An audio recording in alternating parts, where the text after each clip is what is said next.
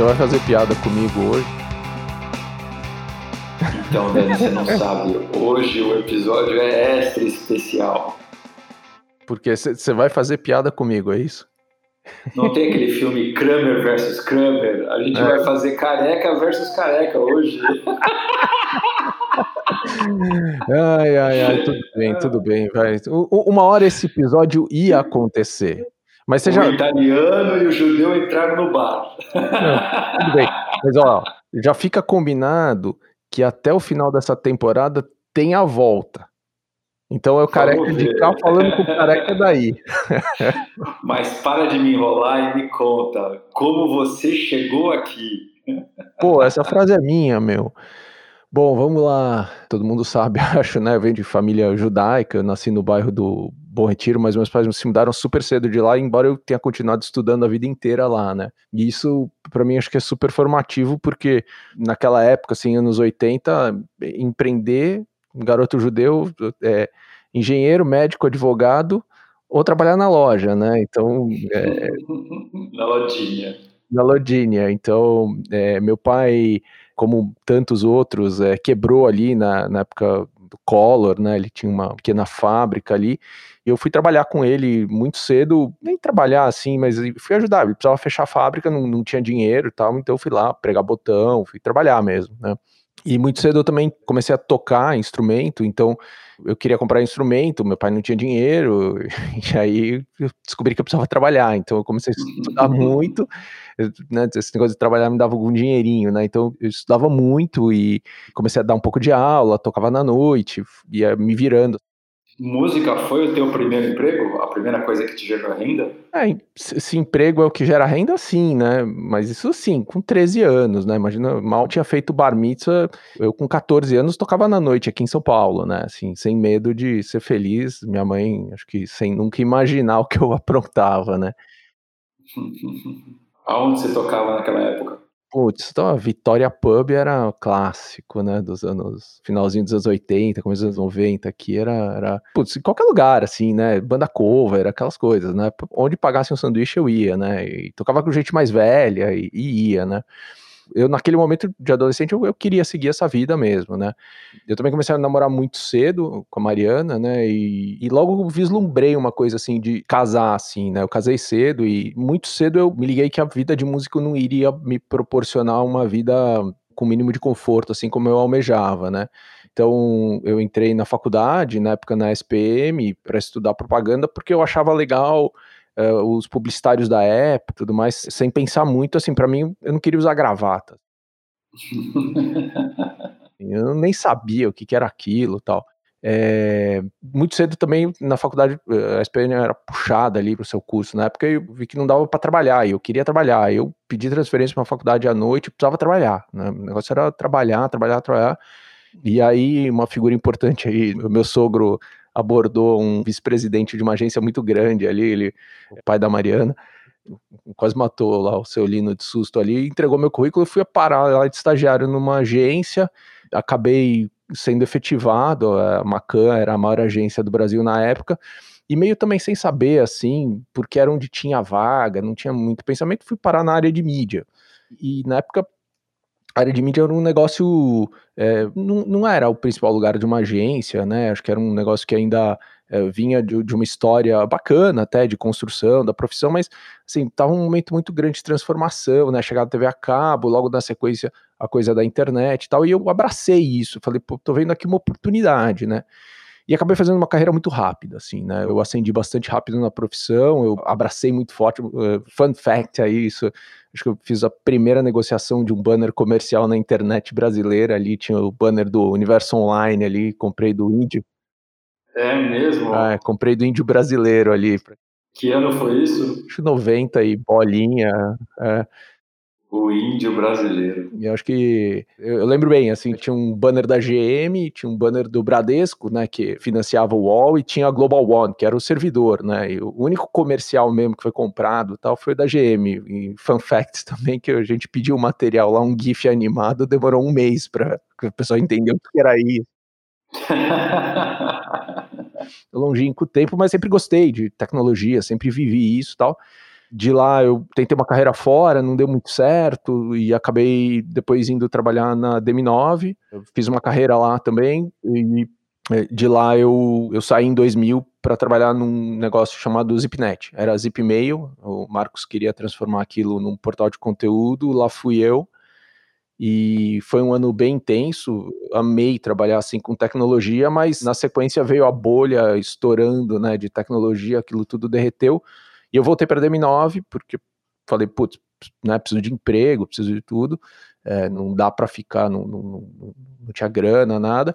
Fiquei mais alguns anos lá e aí surgiu a ideia de, de, abrir uma agência junto com alguns sócios e um pouco de capital ali do grupo que na época se formava, né, o grupo que depois veio se chamar Grupo ABC ali que era uma boa ideia, assim, que era uma tentativa de, de, fazer uma holding tipo WPP mais brasileiro ou latino. Nunca ganhou esse, esse tamanho, mas, mas enfim, se financiou a agência lá que, que a gente montou na época, que era MPM, que era um resgate de uma marca antiga, enfim. Eu gostava muito disso, achava legal tal, mas me metia com tech e tal, mas né, era executivo e queria fazer esse jump. Fiz isso em 2004, isso, acho que 2004. E foi bem legal, assim, né, de pular e, e começar uma nova fase, né, deixar um pouco aquela coisa mais operacional do dia a dia. A agência foi uma agência bastante interessante, assim, um grupo de sócios que se uniu naquele momento, que a gente se conhecia já há bastante tempo, mas nunca tinha trabalhado junto, pelo menos todo o grupo ali de sócios, né, a Bia, a Fê, o Rui e eu e depois é, alguns players bem importantes, assim, alguns executivos bem importantes que vieram, mas a agência nunca teve muito brilho criativo, né? Era uma agência boa de negócio, acabava liderando isso e, e era uma agência super rentável, enfim, mas não tinha o brilho criativo, né, que é tradicionalmente associado à propaganda. Num determinado momento surgiu uma oportunidade, uma, uma agência chamada Loduca é, precisava de capital, a gente eh, conhecia o Celso, o Celso sempre teve muita proximidade com todo mundo, o Celso sempre foi um líder criativo incrível, e a gente fez um investimento na agência dele, né, e manteve como uma coisa separada, eram culturas diferentes tal, até que a Bia, que era a CEO da, da MPM, resolveu é, sair da operação, e aí eu me vi sem CEO, a gente tinha recém é, perdido o nosso líder criativo, e me vi do outro lado com uma agência criativa boa, né, ávida para crescer mais e, e tudo mais. E aí, em 2009 para 2010, a gente juntou os trapinhos e, e fez a Loduca, a última geração da né, a Loduca já tinha 15 anos na época, se não for a memória, e já tinha tido uma série de configurações de sócios, sempre sob a liderança do Celso, e aí a gente se juntou, o eu, Celso, o Google, o PB e o, e o Kay. O Kay um pouquinho depois chegou, mas e fizeram um, um, uma fase muito legal, assim, a agência virou uma das cinco agências mais criativas do mundo, acho que a gente conquistou coisas e contas e muito legal, mas é, depois o Celso é, acabou se desligando da agência, ele né, já tinha cumprido ali o período dele e tal, e a gente acabou é, vendendo em 2016, e aí eu tinha 42 anos, falei, bom, o que é que eu vou fazer, né? E aí eu pensei, putz, é, a primeira coisa que me veio assim foi, ah, vou arrumar um emprego, né? Porque sempre tive essa coisa, né? Vamos arrumar o currículo. É, e aí, assim, o último ano da agência foi muito difícil, né? Muita briga societária, foi muito duro, assim, né? Acho que a primeira coisa teve uma coisa de tomar um tempo, devolver com a minha família, assim, acho que tava bem, bem endividado, assim, moralmente aqui em casa passar um tempo bom, repensar, assim, coisa que eu nunca tinha feito, né? Eu sempre tive uma carreira muito rápida, tudo assim, abraçando o que vinha eu pegava e cresce, cresce, cresce. Foi, foi legal dar uma parada, né? E, e, repensar. Nesse primeiro momento eu achei primeiro que emprego, assim, até que um headhunter me chamou ali para uma vaga para uma empresa e me pediu para eu descobrir que, sei lá, nem tinha, meu tipo currículo era de assistente. Falei, vai dar tudo errado isso. E aí comecei a pensar em empreender, enfim. E aí eu vou cortar e voltar um pouquinho, né? Isso para 2008, 2009, alguma coisa. Eu conheci um cara, que não sei se você conhece, chamado Edson Rigonati. Sério? Você conhece ele também?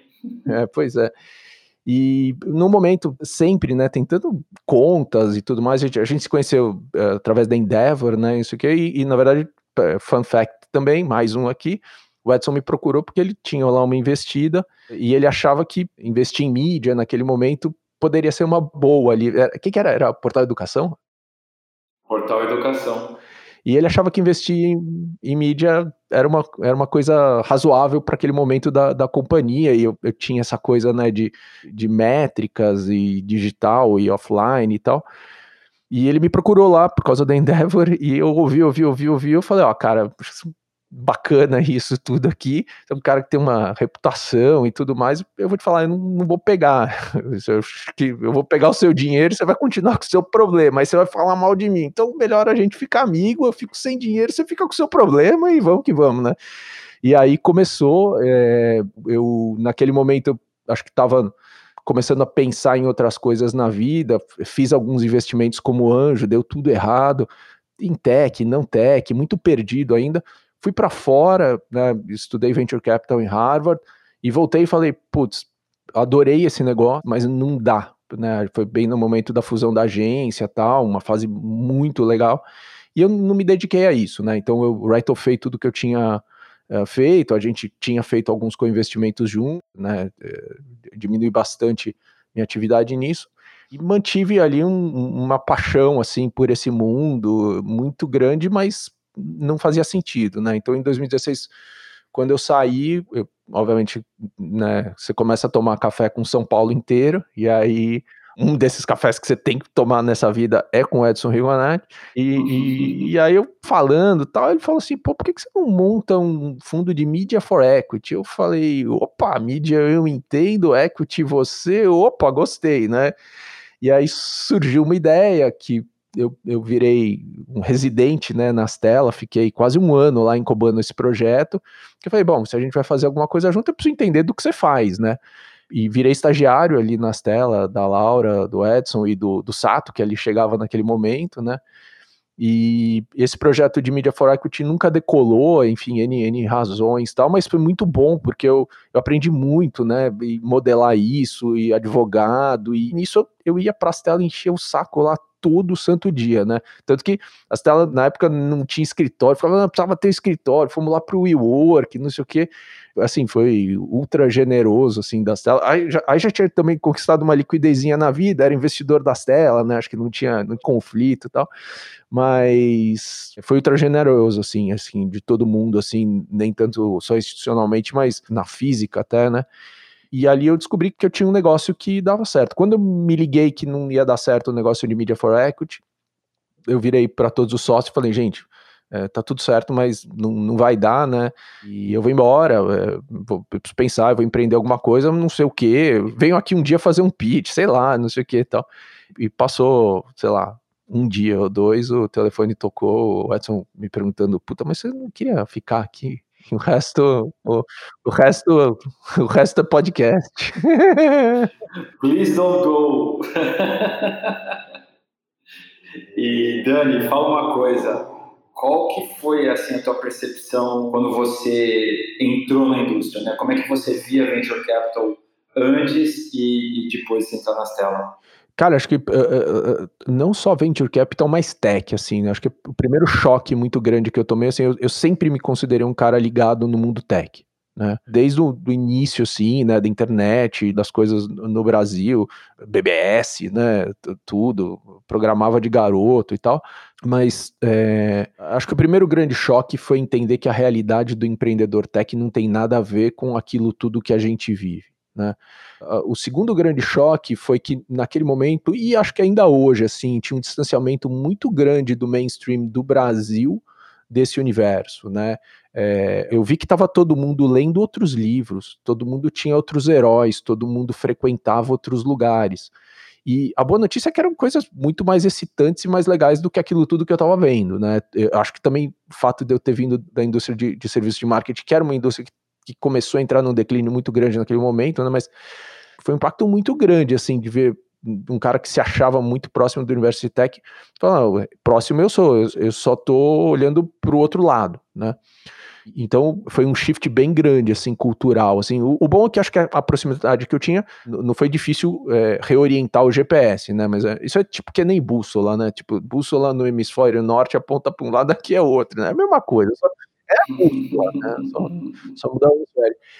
E, e aí acho que tive bastante sorte também de chegar num momento muito brilhante, né? Porque essa coisa toda da, da queda dos juros, é, o tema é, mundo, né? A criação de valor de venture capital acontecendo de uma maneira é, singular no planeta e o Brasil capturando esse momento muito bem, eu acho, né? Acho que tem muito ainda para crescer, mas assim é muito legal, né? Tudo que aconteceu nos últimos três, quatro anos, né?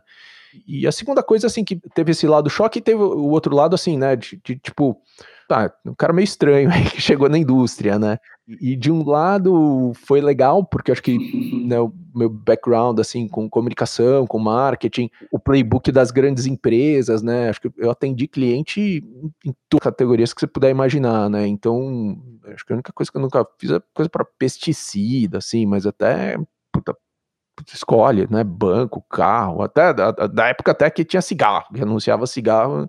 Então, assim, você acaba tendo muita referência, né? E aí, no primeiro momento, aconteceu uma coisa muito legal que muitos empreendedores começaram a me procurar porque queriam entender, putz, o que, que eu posso fazer? Como o trabalho de construção de marca pode me ajudar? Uh, não ficar tão dependente de mídia programática, tudo. E aí eu peguei um fio que é o fio das telas, né, da eficiência, da construção de valor, e puxei um fio que foi muito bacana, assim, né, porque acho que toda uma comunidade de uma estranheza muito grande, eu rapidamente também me senti muito, principalmente do lado do, dos empreendedores, muito em casa, assim, né? Foi muito legal. Mas ao mesmo tempo foi muito difícil, assim, porque eu acho que eu fui bem sucedido na propaganda, né? E, e você começar de novo depois dos 40, assim, é um desafio que não é simples no Brasil, né? Acho que o Brasil não entende muito bem essa coisa de shift de carreira, eu estudei bastante isso naquele momento e o povo latino em geral não, não valoriza tanto isso. E eu, eu queria muito assim mostrar para mim que e, acho que principalmente para minha família, para meus filhos, que dava para mudar de carreira, né, depois dos 40, dava para construir uma segunda coisa e quem sabe até ser bem sucedido, né? Eu tinha esse desafio muito grande de, de fazer esse shift então, assim, é, é meio scary, assim, né? Porque você abre mão de, de luxo, de benefício, de conforto, de uma série de coisas e você se joga num, num negócio incerto. Eu sempre falo que foi razoavelmente fácil porque eu, eu ganhei a mochilinha das telas logo no começo, né? Então, é uma senhora mochila, né? Eu acho que, é, eu sempre falo assim, eu, eu sou super é, sortudo, né, de ter conseguido fazer isso ao lado de, de todos vocês, meus sócios, mas assim, é um privilégio, né, é uma, é um, esse sobrenome, esse legado, né, essa, essa, legado de tão poucos anos, né, mas essa coisa que se construiu em tão pouco tempo, é muito importante. Me deu um certo conforto, né, acho que eu, eu nunca teria conseguido assim se fosse mais na louca, eu acho. E agora, já como parte integrante das telas, da indústria, o que, que é ser um investidor de venture capital para você? Putz, é, é, é, bastante interessante. Acho que primeiro é, tem uma coisa. Tava até comentando hoje numa reunião já à tarde, assim, né? Tem uma coisa bem. É, de cair um mito, né? Porque acho que tem. Eu, eu, vejo muita gente, né, tentando entrar na indústria. Ah, eu vou levantar um fundo, eu vou entrar, eu vou investir um monte de startup, vai dar certo. E, putz, eu acho que assim é, é, cara, é difícil pra caramba, né? Esse negócio que a gente faz é um negócio que é, é maravilhoso, é incrível, é, a gente lida com empreendedores incríveis, investidores incríveis, é, todo dia é uma aula, mas assim, você nunca sabe de onde vai vir um míssil, né? Porque todas as empresas de tecnologia são sempre, né? Você nunca sabe de onde vai estar o próximo garoto com, com uma ideia incrível numa garagem, né? E ao mesmo tempo o trabalho de uma gestora é um trabalho difícil, né? Eu acho que de fora todo mundo fala, pô, esses caras lá têm um monte de dinheiro, vão lá, investem nas empresas e tal, não sei o quê, não são eles os empresas. Mas acho que o trabalho, né, de cuidar de dinheiro uh, dos outros é muito, muito difícil, né? Errar com o seu dinheiro é uma coisa, errar com o dinheiro dos outros é. E no caso dos outros e o nosso também, né? Porque a gente investe nas telas, é, é, é muito difícil, né? Então, é claro, acho que tem essa coisa, né, que a gente tem, né, da construção do ecossistema e tudo mais, mas assim, é, é uma profissão dura, né, ao mesmo tempo que é uma profissão muito bonita, né, é uma, uma área, eu acho que a gente tem um papel muito nobre na sociedade, né, acho que isso, acredito profundamente nisso, não é só uma relação financeira, né, mas tem que dar dinheiro, né. E, e como que é o teu dia a dia? O que, que você faz? Ah, eu acordo. Segunda-feira de manhã eu não trabalho, né? porque não há necessidade. Tô chegando com o meu jatinho e...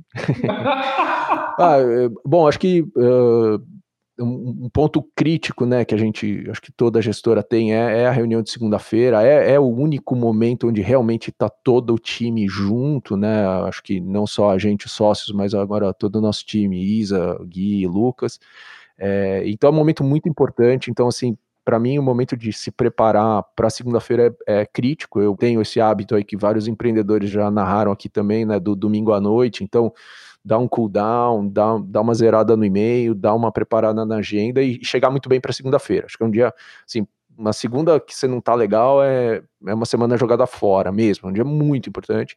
Então, dou, dou muito valor a isso.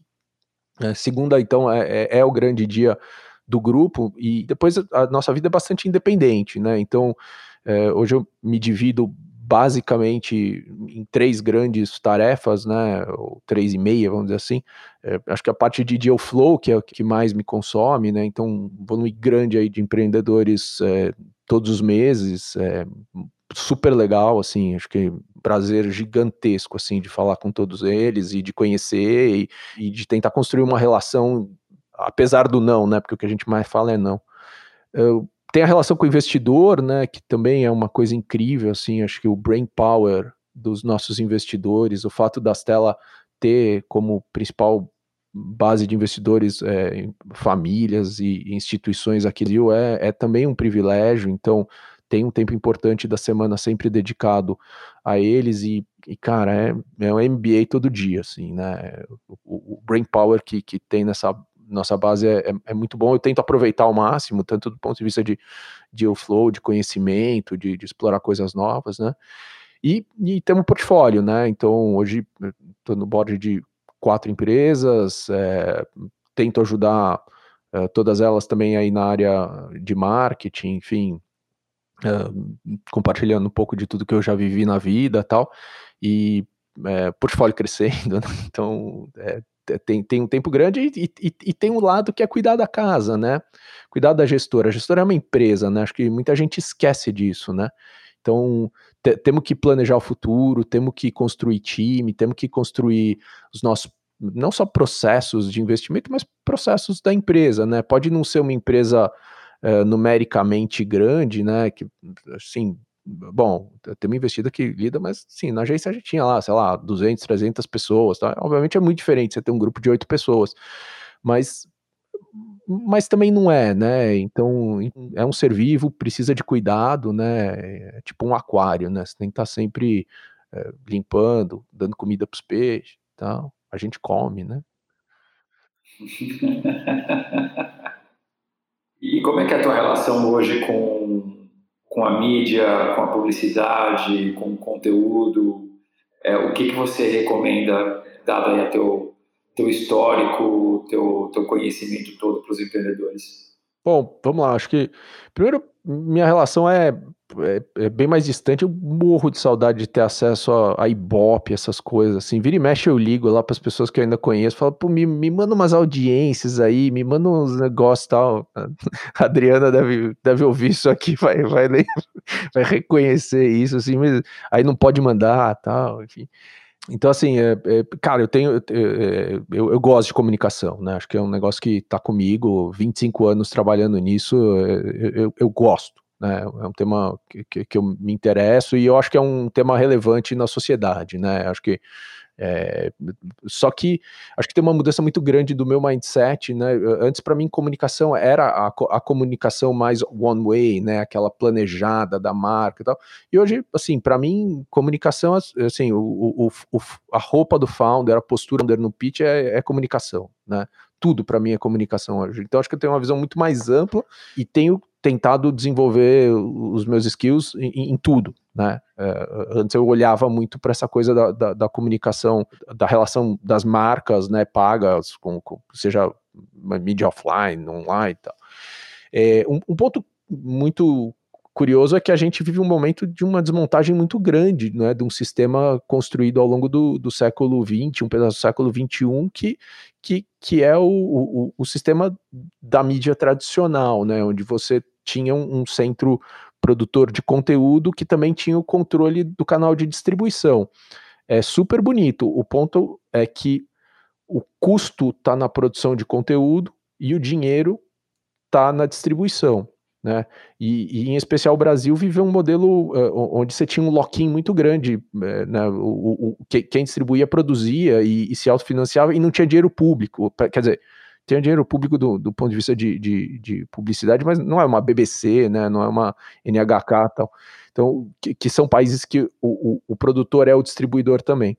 Então, o, o Brasil tem um modelo que não, não, é uma jabuticaba, né? acontece em muitos lugares, mas é, acho que o avanço das plataformas digitais, que, que são basicamente distribuidoras de conteúdo de tudo, né, dos grandes players, mas né, da social, de, de posts nossos, esse podcast e tudo, né, é, quebra essa, esse ciclo, né, então é um momento muito desafiador, né, porque a, as plataformas elas são maravilhosas por um lado, mas limitadoras por outro, porque elas constroem é, uma dependência muito grande, né, e, e, e, na paralela ficou cada vez mais difícil se construir marca, né? Porque no passado, uh, quando você tinha uma comunicação mais focada no offline, uh, independente daquilo estar tá dando certo ou não na venda, em última instância você estava construindo uma marca, né? Isso, isso tinha um, um valor aí é, tangível ou intangível, enfim, horas de discussão com relação a isso.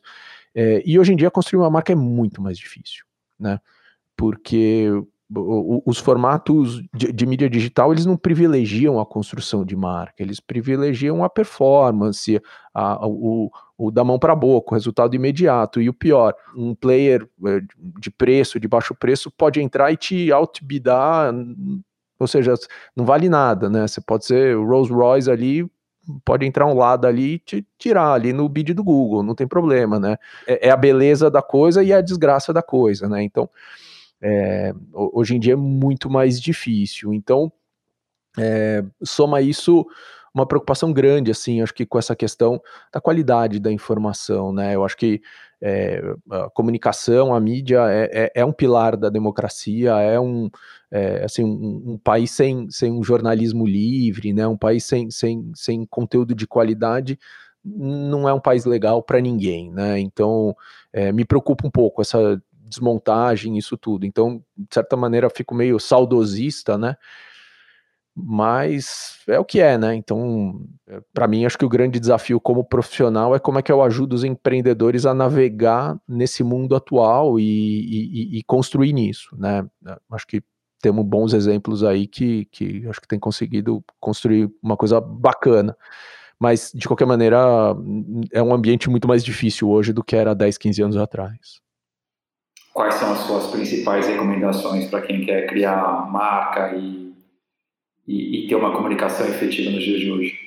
Acho que a, a primeira é que, assim, é, aí eu, eu, não queria parecer que eu tô é, cuspindo no prato que eu comi, assim, mas eu acho que, assim, bom, marca é, um, é uma possibilidade, né? Pode ser um, assim, não é um network effect, mas mas está quase lá, né? Então, e muita coisa ainda é, é marca hoje em dia o que eu acho é que, assim, como se construía a marca antigamente é muito diferente hoje. Eu acho que o principal lastro da marca hoje nasce dentro da companhia e, e é oriundo diretamente do produto. É, o contato com, direto com o produto, com a marca, com o, o, o tocar, o viver, o, o, né, o, experimentar é a coisa mais importante. Então, a, a marca precisa ser acessível, né? Acho que a segunda coisa é que a marca nasce dentro de casa, né? Acho que não é. Cê, cê, muitas vezes você conta com a ajuda de, de, profissionais terceiros, de, de brand, de agência, para te ajudar a esculpir, né? Mas não adianta, assim, é, no final o ateliê é teu, né? Você precisa fazer isso é, com, com gente dentro de casa, né? E, e, acho que quando a gente olha as principais marcas, né, do, do, dessa dos últimos 20 anos, né? Apple, bom, Apple é até mais antiga que isso, mas Google, Apple, o que virou e tudo, é, é, é, elas têm essa combinação, né, de muito forte o que sai de lá de dentro, com ajudas de gente de fora, até porque o frescor das ideias, a reciclagem, ela é importante, né, também se você ficar só fechado, é, então assim, tem um balanço ideal aí, né, mas acho que o grande ponto é, é cara, isso nasce de dentro, tem founder que que é bom disso, né, ou busca montar muito rápido o time, né, e, e, acho que isso tem um impacto, obviamente, na gente como como venture capital, né, porque uma empresa, antes de falar de marca, né, acho que o tema é posicionamento, né, a gente cita muito a April Dunford e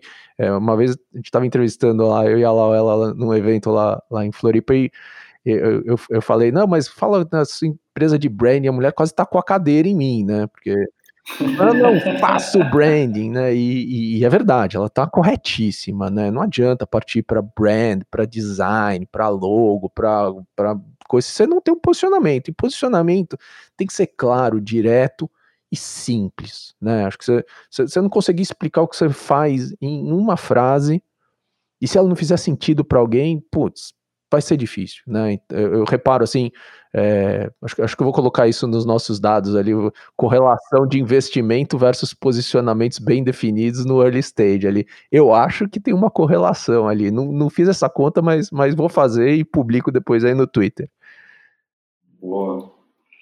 E o que, que você esperava quando você teve a ideia de fazer um podcast? Putz, nada.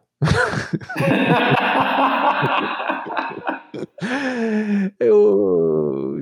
É, é, é, gozado, né? O podcast a gente começou a fazer antes até de eu ter ficado oficial nas telas. Quem ouviu os primeiros episódios. Foi? Foi, foi. Eu, era, era o Edson das telas e o Daniel do ali. No, no, no, é, é verdade. E, e, putz, foi. Eu, eu realmente não tinha a menor ideia. É, putz, é, virou um monstro, né? É, nem sei se a nossa audiência é grande ou pequena comparada a tanta gente que tem por aí, mas assim, é, para mim foi muito bom, né? Para um novo entrante na indústria e, e, e considerando que, né, pô, meus pares de, de, outras casas aí, né, tão, tão há tanto tempo e tudo mais, é, foi muito fácil, assim, né, você chegar num evento, chegar alguma coisa, eu falo qualquer coisa que fala, pô, não te conheço, mas sua voz já ouvi, né, então, Pô, é, eu vou te falar, assim, é, eu só tenho coisas boas, assim, para falar, né? Mas dizer que eu tinha um plano, que eu imaginava qualquer coisa, eu acho que eu tô mentindo. Foi fazendo, assim, né? Vai fazendo. Quais foram os principais aprendizados de, de, de tantos episódios? Bom, essa aí não, não me preparei para essa resposta, é muita coisa. É, é, até legal, porque as pessoas não sabem que eu te peguei de surpresa, né? Então. Não, e as pessoas não sabem que a gente não faz a pauta, né? A gente improvisa mesmo, assim. Fora as perguntinhas lá do final do ping Putz, cara, eu acho que. É, é uma fonte muito grande, assim, para mim, né? Eu, eu, eu acho que tem algumas coisas que eu noto muito que, que são pontos comuns, né? Acho que das pessoas porque uma, uma, coisa bacana, assim, todo mundo que teve aqui com a gente até hoje, eu, são pessoas que eu admiro, assim, né, então, é, pelo que elas fazem, pelo que elas são, que elas representam. Então, assim, é, é, eu acho que tem os pontos comuns, né, me chamam muito a atenção, né, todo mundo acho que tem, tem um cuidado muito grande, né, com o corpo, com a cabeça, com o aprendizado, acho que esse é o ponto, o, ponto comum a todos é essa coisa do aprendizado, né, todo mundo lê muito, é, consome muita informação e tudo mais, então acho que, acho que tem isso, né, é, algumas coisas me chamam pouquinho mais de, de, de, atenção num determinado momento, assim, mas eu, acho que principalmente as pessoas que, que, que, abrem, assim, o coração, né, de, assim, tipo, o, episódio do, do, do Thiago, assim, me, putz, cara, é, assim, é, completamente, assim, foi, foi life changer, assim, eu nunca vivi o que ele viveu, é, definitivamente, assim, acho que incorporei muitos aprendizados dele no meu discurso, né? Essa coisa de que o Brasil precisa tratar melhor a falha, né? De que falha não pode ser um ato criminoso, né? Cara, isso é forte demais e ter acompanhado, né? Tudo que ele viveu, tal, enfim. É, é então acho que essas coisas me, me, me marcaram demais, assim. Muito bom. Ping-pong no Dani? Bom, você sabe as perguntas? Você é, quer que eu que faça para mim mesmo? ah, boa. Então vamos lá. Vamos ver se eu não esqueço de nada aqui. Dani, o que, que você está lendo? Muito bem, muito bem. Eu estou lendo dois livros ao mesmo tempo. É, é, eu tô lendo mais uma biografia do Churchill. Churchill e o Oscar Niemeyer são, são, são ídolos para mim. O Churchill, eu sou bem provável, o Churchill, Oscar Niemeyer e o Johnny Marr. Mas, é, enfim.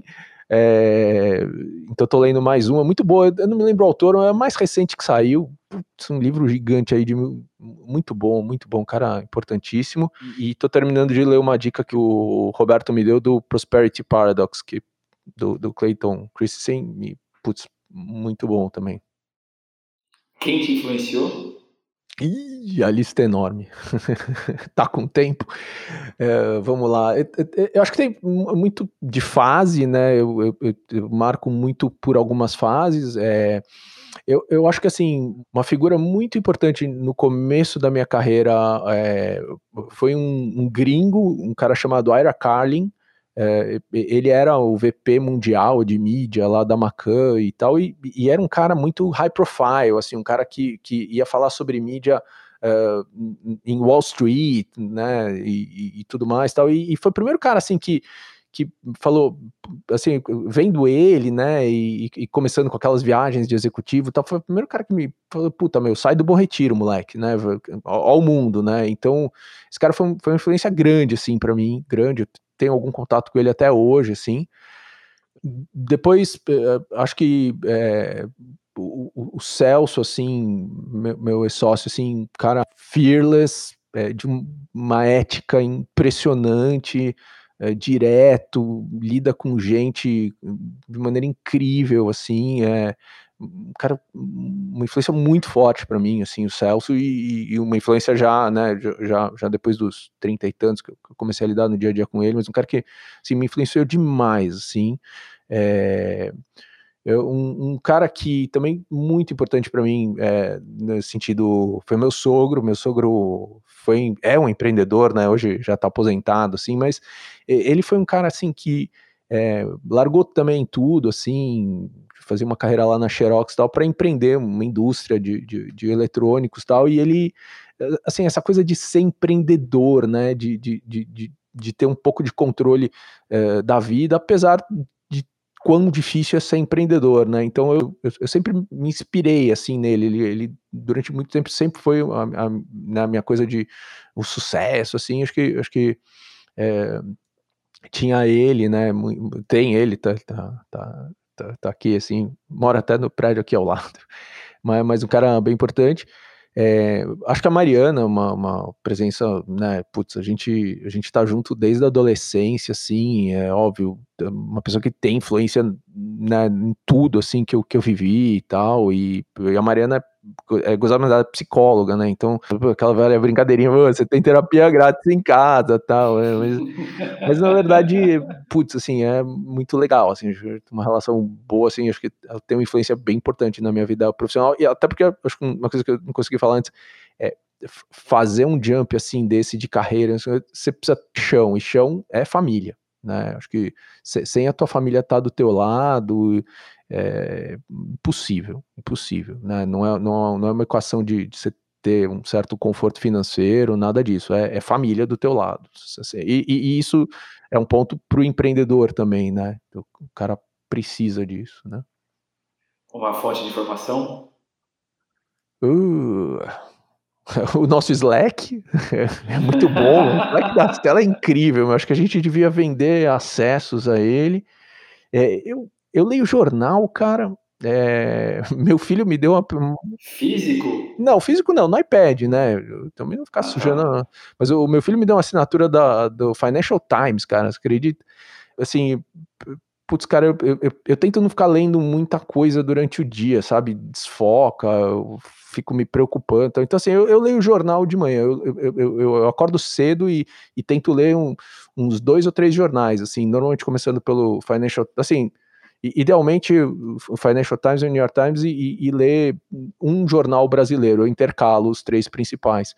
É, e, e para mim é legal, assim, porque, tipo, tá resolvido né? Eu, óbvio, eu não leio todas as páginas, né? não daria tempo, eu teria que acordar às quatro da manhã.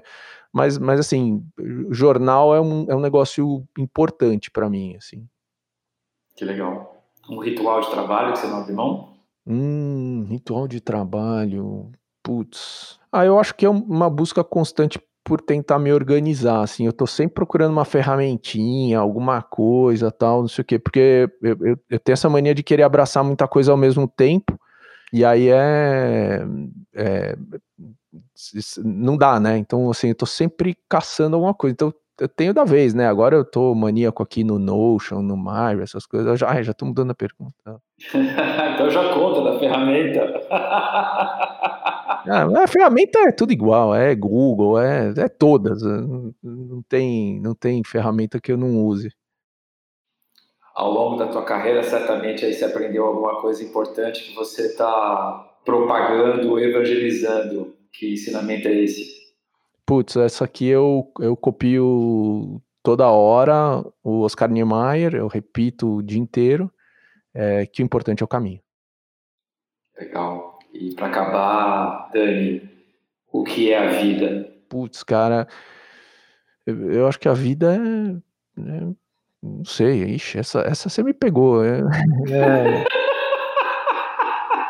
É, é... eu acho que assim, é, putz, é um negócio para você viver cada momento, sabe? Eu acho que é importante fazer plano, é importante você ter um objetivo, você ter um caminho, né, e tudo mais, mas eu acho que é importante você ter todos os teus momentos de qualidade, né? Eu, eu é, buscar interações de qualidade, né? Você nunca sabe nem quando as coisas acabam e, e nem quanto tempo as coisas de qualidade vão continuar do teu lado, né? Então, eu olho muito isso, assim, para mim, se, se, eu tiver interações de qualidade, putz, para mim tá bom, sabe? Eu poder viver aquele momento bem, assim, e, e eu tenho uma coisa de, de, não parar quieto, né? Então, assim, é, putz, eu durmo pouco, eu, eu, eu, quero fazer coisas, tal, tal, tal. Então tem, tem uma coisa de uma pressa, assim, porque eu acho que a vida é legal, a gente tem que, tem que, tem que deixar isso aqui melhor do que a gente encontrou, né? Acho que é isso. Animal. Bom, eu queria começar aqui agradecendo a Endeavor, porque se não fosse a Endeavor eu não teria te conhecido. Queria agradecer os meninos do Tuilux, que foi o primeiro co-investimento que a gente fez. Verdade e, e, acho que ali acho que a gente né, a gente se conectou muito. Queria agradecer o Paulo Chacur porque a gente fez um, um, um bem bolado, uma experiência, né? Eu, você, ele, uma jam session para tentar montar uma uma startup de influencer marketing que deu não vendeu nada. É isso aí. E sou muito grato de ter você no meu caminho, aprendo muito com você. A Stella não seria o que é e que pode ser se não estivesse junto com a gente no barco. Então, de coração, obrigado por estar aqui com a gente. Bom, já que teve esse momento aqui, eu também vou dar o meu, mas enfim, eu, é, eu também queria agradecer a Endeavor, porque acho que assim, a Endeavor é, é pivotal em N pontos aí da, da, da vida, acho que não só minha, de tanta gente. É, eu queria agradecer o Paulo Vera, já falei isso para ele aqui no podcast, né, mas assim, é, acho que esse processo todo meu de conhecer, de, de experimentar e, e, testar as coisas, né, e falar com as pessoas e se abrir mais, veio muito de um papo com ele, né, que era presidente da Endeavor naquele momento.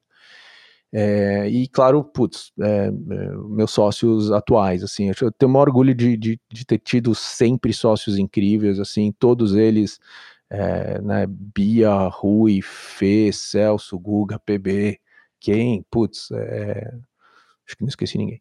É, mas assim, é, assim tudo isso foi legal, né? E, mas assim, é, é, acho que só foi possível porque a Stella é feita de Edson, Laura e Sato e um pouquinho de, do Careca aqui.